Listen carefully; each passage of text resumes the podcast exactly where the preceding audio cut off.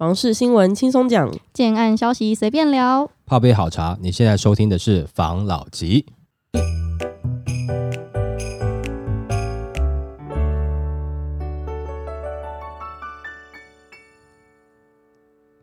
关心你的房事幸福，我是房老吉。我是大院子。我是茶汤会，今天呢，我们要来聊，我们之前不是讨论过台北的房市很贵吗？嗯，然后不是有说那个我们科批在积极的推动社会住宅吗？对，我们就有看到一个关于这个的新闻，其实这也有一些隐忧啦，也不是说全然很 good 的啦。嗯，房租只要五千，柯文哲推宿舍型社宅，专家接隐形成本，像埋地雷在自己脚下。为大幅降低社宅租金，台北市市长柯文哲日前表示，规划新建宿舍型社宅，借由共用厕所、厨房、卫浴设备等，让建物面积可以更有效的利用，并将月租金压低至五到六千元，让弱势民众负担得起。类似做法在房地产市场行之有年，像是在租屋市场常见的雅房，即是在单层楼中分隔出数间小房间。并且共用洗手台、预厕等设施。由于雅房的室内平数通常较小，又不像套房拥有独立的卫浴，每月租金因此便宜许多。只是当社宅的厕所、厨房都共用，包括环境清洁、设备维修等营运成本都将大幅提升。届时政府是向住户收取，还是自掏腰包？而在疫情反复之际，共用厨房、卫浴的社宅，并不利于疫情控管。规划这类社宅，就像是埋了颗地雷在自己的脚下，将与疫情同步爆炸。我觉得社会型住宅啊，就是为了让比较需要的人有地方可以住嘛。嗯可是用成宿舍型，不知道哎、我觉得这样有点怪、你想想看，如果你旁边住了一个在吸毒的人，然后他在洗手台吸，或是针筒丢在厕所啊，如果你有带小孩，如果你是一个比较辛苦的人，然后你带着小孩住到社宅里面，那不是很不妥吗？好了，你们就之前这样子的话，你们大概自己也也了解了嘛，对不对？我们之前聊过那么多嘛，哈，嗯，那一样是做社会住宅，呃，为什么国外哈、它可以把社会住宅经营的很好，我们就是要搞得像宿舍一样？像你刚才讲的疫情问题，的确啊，那共用厕所、洗手台，那会不会被偷窥，或者是说被偷拍这个事情？那女生该怎么办？嗯，是不是？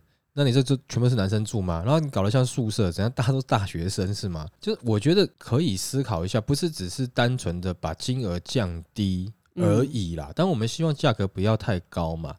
但是你要让人家觉得这个是 CP 值高，而不是说啊，对啊，因为我只付得起这个钱，所以所以我要住这这样，对嘛？嗯哦，你那种感觉就是价格是便宜没有错，但是你就只能住这样子的东西，那不是给人家感觉很很心酸吗？嗯 那我觉得，因为你是可以长久，譬如说你是用租的话，你是可以长久租的话，那你好好维持，我觉得不用说你把这个空间设计成这个样子吧，这个嗯宿舍感会不会觉得让人家觉得很差？很差，对不对而且我觉得这样子那边搞不好会变成一个有点像是很多不好东西的源头。对啊，你这种感觉就很差嘛。之前有讲过嘛，那你政府在盖，你可不可以秀婆一点点？你把你自己当做是建设公司，嗯你想把东西盖好，你也要想办法符合这个价位。嗯，对不对？那你想办法嘛，你可以把时间拉长，当成是你的租金这个收益参考依据嘛。你不要把那个金额压在，譬如说好五千块，的确是很多人负担得起，没有错。但是他五千块，他可以选你，他也可以选别的地方啊，嗯，对不对？那再来就是你这样子变得是让很多可能对于社会住宅有期待的。你听到社会住宅就觉得哦，那都是宿舍，那都是学生才有办法住，或单身才有办法住的。嗯你没有办法有其他的人可以对于社会住宅这个有兴趣啦，对不对？就觉得是啊学生啊年轻人啊，举例啊，像你看，如果是小家庭，你要我住那边，我怎么住啊？你真的是很锁定单身啊？我小家庭我怎么住？我请问一下，对啊我要我要带小孩子洗澡是是要怎么洗？嗯对啊，然后再来就是，如果我是夫妻要住那边，有可能吗？万一我们做完了什么运动，那我要去洗，我要怎么去？或者不洗吧。你会觉得很麻烦。嗯这个就很怪，你一去厕所，大家都知道哦，你们这一间要干嘛之类的。也就是说，你只要是一个人以上的，你就完全不用考虑这个社会住宅了。嗯也就是说，这个社社会住宅它其实是社会宿舍，它是给外地刚来台北，譬如说工作的人，还是单身的状况下去住的吗？那会不会有点太狭隘？嗯那有的时候像建商他推产品，他为了就是说他没有那么有把握，所以他可能哈、他可能是两房多少户，三房多少户，然后四房多少户嗯哦，那这样的配比让他的案子比较好玩销嘛。他有去做一个就是说，哎，可能的试调嘛，大概怎么样的产品是比较容易成功的。政府也可以做啊，为什么你全部都要盖宿舍呢？你也许可以一部分是类似像宿舍形态，嗯，但是你不能全面都走宿舍吧？宿舍风，当然没有错啦，你可能有一栋哈，里面是你可能比如说呃二三楼是宿舍，你三四楼以上如果说是两房三房，有的时候人家也会担心楼下的这个，比如说生活习惯比较差嗯哦，或者说可能比较乱一点点，嗯，当然没有错，人家会担心嘛。那你可以可以每一栋可能比较不一样嘛，嗯哦，但我会觉得说做宿舍这样子的形态，其实你来推的话，感觉对大家来讲其实是比较无感的。嗯因为即使是我今天刚来台北上班，那我是外地来的，其实我也不是很想住宿舍。就住宿舍其实是对他们来讲是最差的选择啦，嗯，对不对？我还是你你至少诶，我套房吧，我套房我觉得还可以嘛，对不对？我小间的套房我可以嘛？至少我上厕所，我突然急了，我要上厕所，我就自己在家里就上就好了啊。我要跑去外面上，这蛮怪的啦。很怪啊。而且很多雅房都是量体也不会这么大，嗯我觉得住量体很大的雅房，那感觉真的是很像学校的教学楼，还是什么收容所，对啊，或是医院，哎是就会有这种感觉啦。嗯就呃，如果说老人不想要去养老院，那你也不会想要去类似像这样子的住宅形式嘛。嗯那老人在养老院可能还可以在那边交朋友，嗯那你这边不一样啊。对不对？哦，因为里面有一个公共的一个区域，也没有人照顾你嘛，对不对？你要自己照顾自己嘛。嗯那感觉就，我觉得这样子的规划是做是有做了，但是没有做好。嗯，就像小孩子跟你讲说啊，我功课写完了，写完了，你有写对吗？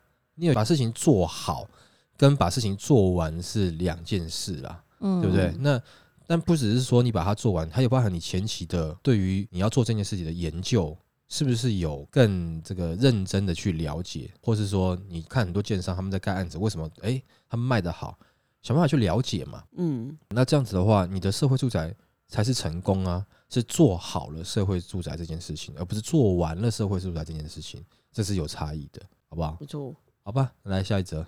房市赔售了，新北这区惨，铺下坡沙盘核心。今年受到政府打房、升息、供料双涨等因素影响，已冲击房市与购物信心。观察大台北地区六七月最新实价登录，位于新北市中和左岸一带，竟然出现了千万级陪售物件，其他包括新版特区等，也都有屋主陪售出场。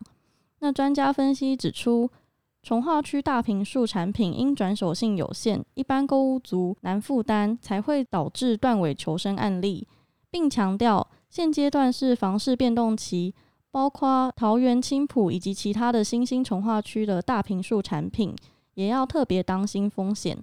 专家表示，除非购买物件位于豪宅聚落区块，像是台北市中心、台中七期等，会比较有保值性。否则，现阶段属房市变动期，购置包括桃园青浦及其他新兴从化区的大平数产品，要特别小心风险。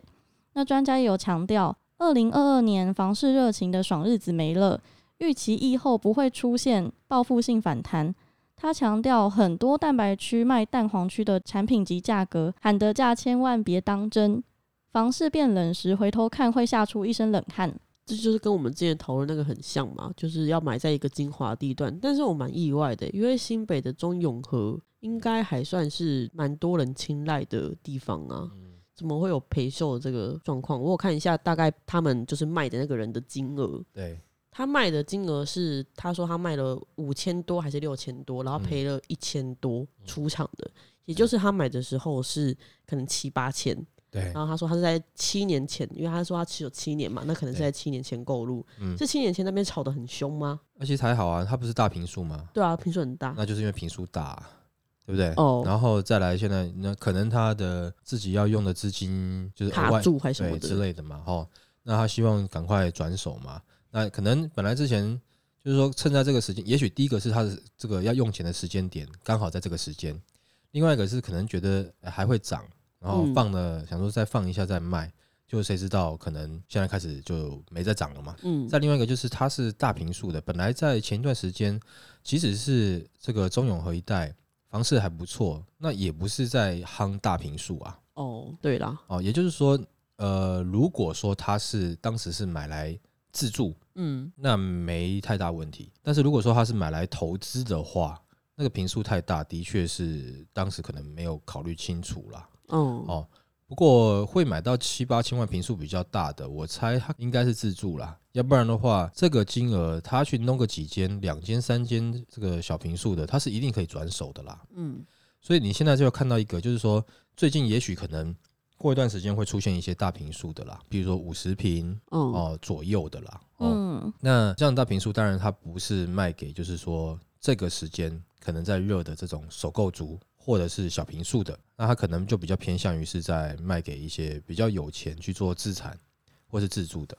那这个其实就是一个 cycle 啦，就是每次都会像这样子啦。不过如果以投资立场来看的话，当然你小平数总是比较好转手嘛，嗯，对中大平数就是就是比较不好转手嘛。那当然，如果你考量的是自住的话，我觉得是没问题。但是问题在于是现在的大平数，你价格要拉高到多少？哦，没错你要拉高到多少？你你还愿意进去？有两种说法了。哈。有些人是觉得，哎，我小，就譬如说我今天要租房子的话，他喜欢租平数大一点点，为什么呢？因为哈，我租小的，譬如说二十平的，我的月租金可能是三万块。哦，以北市来看，那如果说我租呃，可能譬如三十平的，我的月租金三万六，你懂我意思吗？就是它才多个六千块。可是如果说我今天是租十四平、十五平这种，我的月租金还是两万八，跟三万块只差两千块，你懂吗？就是说在租的时候，它的价差会有这样子这个一个状况。能接受的区间有限是吗？对，所以你今天你你这个平数大的，你在租金的收益不一定能够等比的上去啊，所以就有人看法，当然就觉得说，那我我买，我当然是希望买在一个经济范围内的平数，嗯，就是市场价格租金最好的。那以租的立场来讲，那我租大一点，我就更便宜啦，嗯，三万块到三万六，多个六千块。可是问题是我平数多十平啊，那种感觉差很多嘛。但是像刚刚他讲的这种到七千万，那我不知道平数多少啦。一百多，哦，那一一百多你很难处理啊！你要把它做成这个宿舍来来来租吗？因为它的平数比较大，就比较不好处理。你要转手的时候，你的客户层也有限啊。哦，就是说你在市场上会愿意去买大平数。第一个，他有能力买大平数；第二个，他愿意买大平数，这样的客户层本来就不多。嗯，那你买这样的产品，你要转手，你可能就不好找客户。那当如果你一急的话，那得到的结果当然是很有可能你要赔售。嗯嗯对不对？你需要那笔钱嘛？但如果说它同样的平数，就是它这一百平除以三，每个带三十三十出头平，那就不一样了。我相信可能它就可以至少不赔。所以如果说今天呃在这个时间点你还想要买房子来投资的话，你看的是稍微长线一点的话，假设是这样子的话，我当然建议你的平数不要挑太大，但也不要到太小，一个比较经济一个平数啊，其实大概二十尾巴三十出头。算是比较好租的一个平数，也比较好处理的平数。当然，以现在目前的房市状况，我当然不建议大家这么做啦。哦，就是说现在进场了。但是如果说你硬要进场，你很想要进场，那你起码产品要挑的比较你的客户层比较大一点点的，嗯未来你比较好处理一点点的，那你的风险可以降低一点，好不好？好，好，来下一则。新竹建案开卖，民众疯抢。前台北市副市长张金二怒斥：“这没有炒作吗？”新竹人没在怕高房价。竹北高铁站新建案二十日开卖，虽然单价上看七字头，但看房的民众仍塞爆接待中心。对此，张金二痛斥：“这没有炒作吗？”直言政府纵容房市炒作。对于民众抢买新竹七字头建案，张金二一连抛出十三个疑问，质疑房市乱象，痛批政府严当打炒房修法。那从现场提供照片看到大量年轻人直言，真的有如此雄厚财力购屋吗？买房不仅需要自备款，还要贷款，银行不仔细审查吗？买房不像是去菜市场买菜啊，更直指中央和地方政府还可以视而不见吗？不用立即稽查购屋和业者的交易契约和资金来源吗？认为这样子的购物乱象明显造成房市恐慌，影响正常交易行为。那张坚更痛批：如此房市乱象，政府还能做事？平均地权条例修法继续延宕吗？如此纵容房市炒作，谁该负责？谁是主谋？谁是帮凶？这些人民都有权利该知道。那新竹房价上看百万，专家三关键分析：台中先摸三位数。新竹高铁特区新建案开卖，即使开价七字头，首日销售仍达七成。更有专家直言，房价做七万八。有网友就好奇，到底会是新竹还是台中房价先到达三位数，引发讨论。竹科饱和难带动房价，中科扩建加水南机会多。专家指出，评估。区域房价上涨会从三个面向解析，分别是重大建设、人口移动和整体房市供给量能。从这三点评估，台中相较于新竹还是比较有机会站上百万。首先，这两个城市都有科技园区，但竹科已经饱和，新的扩建计划往苗栗竹南发展，未来拉抬较有可能的会是竹南头份的房价，而中科的扩建计划仍处于。台中市区更有水南经济园区的话题，带动周边房价较有机会。那台中位处于台湾的交通位置枢纽，南来北往十分的方便，而且这波的资金回流，大多台商都自产选择在台中。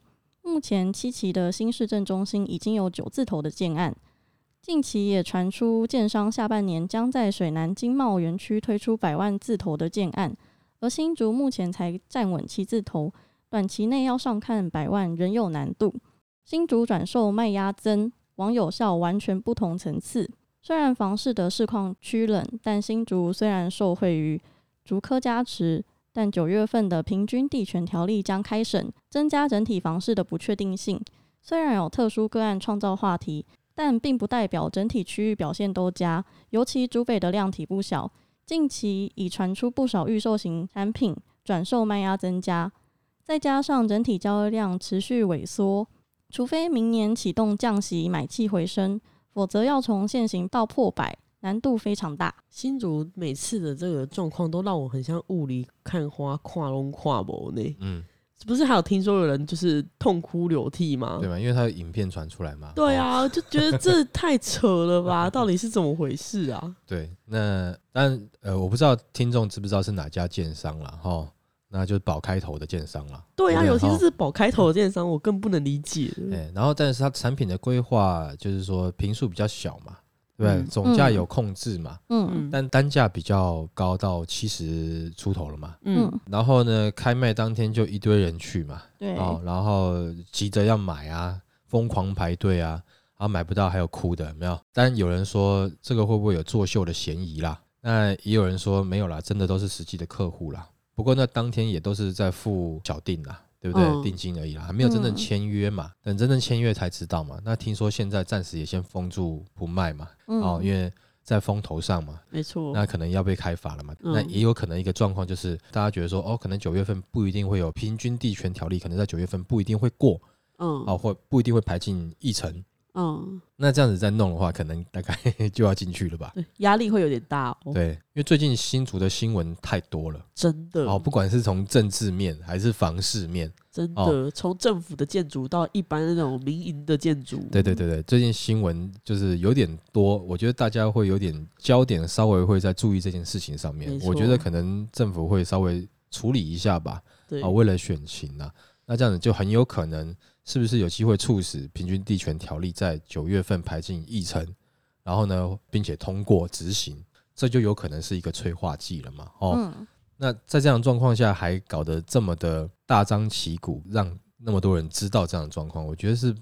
是不太好的，尤其他在开卖之前，可能也有一些网红啊、业界人士啊，有在稍微有些维持嘛，哈，我们不要讲开骂了，就有些维持了，哈，嗯，那结果开卖当天还是这样的状况，那当然就是又被人家注意再注意嘛，没错，是不是里面全部都是园区的人？好，就是说园区的工程师，你也不敢保证啦，会不会有北客的炒房团下去？你也不知道嘛，对不对？因为也不会跟你讲嘛，就看后面到底是怎么样嘛。但这个案子现在的确在新竹地区是红了啦，在开卖之前就已经出名了，就开卖之后还真的有人是这样子，就名声就更响亮了啦。这样子这么响亮的案子，我就简单讲，如果你是自助客的话，你要去买吗？你想一想啊、你们自己想一想啊。就是如果是我的建议的话，你是投资客，你当然你觉得那边有有利润、有利可图，你自己的评估哈。我这边我就不表达个人意见。你觉得有利可图，那你当然可以去看一看。可是如果你是自助客，你已经看到这个案子已经在这样子的环境下炒作成这个样子，或者是说在这样子的环境下，它价格开到这样子，还一堆人要去抢，除非你自己觉得你有人可以做你的下手，你转手，不然的话，你是自助的话，请问你追那么高价要干嘛？那你往后面退两条街住在那边是会死是吗？嗯，是不是？是会生活技能差到一个不行，是不是？没有嘛，那个区域我们知道嘛，你往后退两条街，退五条街，你的生活技能都差不多啊、对，那你在那个点上，那个点上是有什么？是龙脉吗？还是可能底下埋的帝王吧。那如果说今天整体的房市都一直还在涨的状况下，那我觉得可能你还会觉得，呃，也许合理一点点。但是现在除了新竹这个案子之外，大部分的市场你已经明显感觉到这个热度不在了，对，来客量有下滑了。那你居然今天还想要创这个竹北的一个，也不能说它是最高价，但是也顶高了啦，数一数二高价了啦。因为前段时间有一个八十万的嘛，可是哦八十的就比较低调，这个不知道是哎、到底是什么操作的，把自己用成这样子。对，那就是很高调的七十七十几万嘛，对不对？对，那你弄成这个样子，在这样子的景气状况下，你会相信吗？至少是我不太相信了。嗯，哦，我不太相信了。那当然，如果说你们觉得就是听众还是觉得说，诶，这个是可以去看看的，那去看看，没关系。但是我个人是觉得我不太相信。那即使是开这个价格，你真的也是买到这个价格了，那你换个角度来想，你有必要花这么多的成本在那个区域吗？然后那个区域到底有什么样的特别的利多，让你跟旁边不一样？如果说是没有的话，你自然而然你就会醒了嘛。就像前段时间很多人在炒蛋白区、蛋壳区，现在就醒了嘛。真的，哦，那现在炒这个区是不是你可以因为有经验，你就醒得比较快一点点？哦，我觉得这个案子大家可以就是后续 follow 一下啦，就是说看一下这个案子后续的状况嘛。不过如果说是我们的听众的话啦，我个人不建议在这个时间点追高，真的不需要，好吗？哦，因为没有到超级了不起啊，不是说这个房子它你住在里面就保证你可以赚更多钱或什么之类的，没有这样子的状况的话，没有其他的利多的话，嗯，这已经是一个冷静的市场了。那你更应该要冷静。你说你在热的市场，你被热冲昏头，那还情有可原。在这冷静的市场当中，你还一个人热昏头，那真的你要去就是看一下是不是有发烧了，好不好？好，这是我个人的想法。那我们今天就分享到这边喽。好，好，谢谢大家收听这一集的防老集。拜拜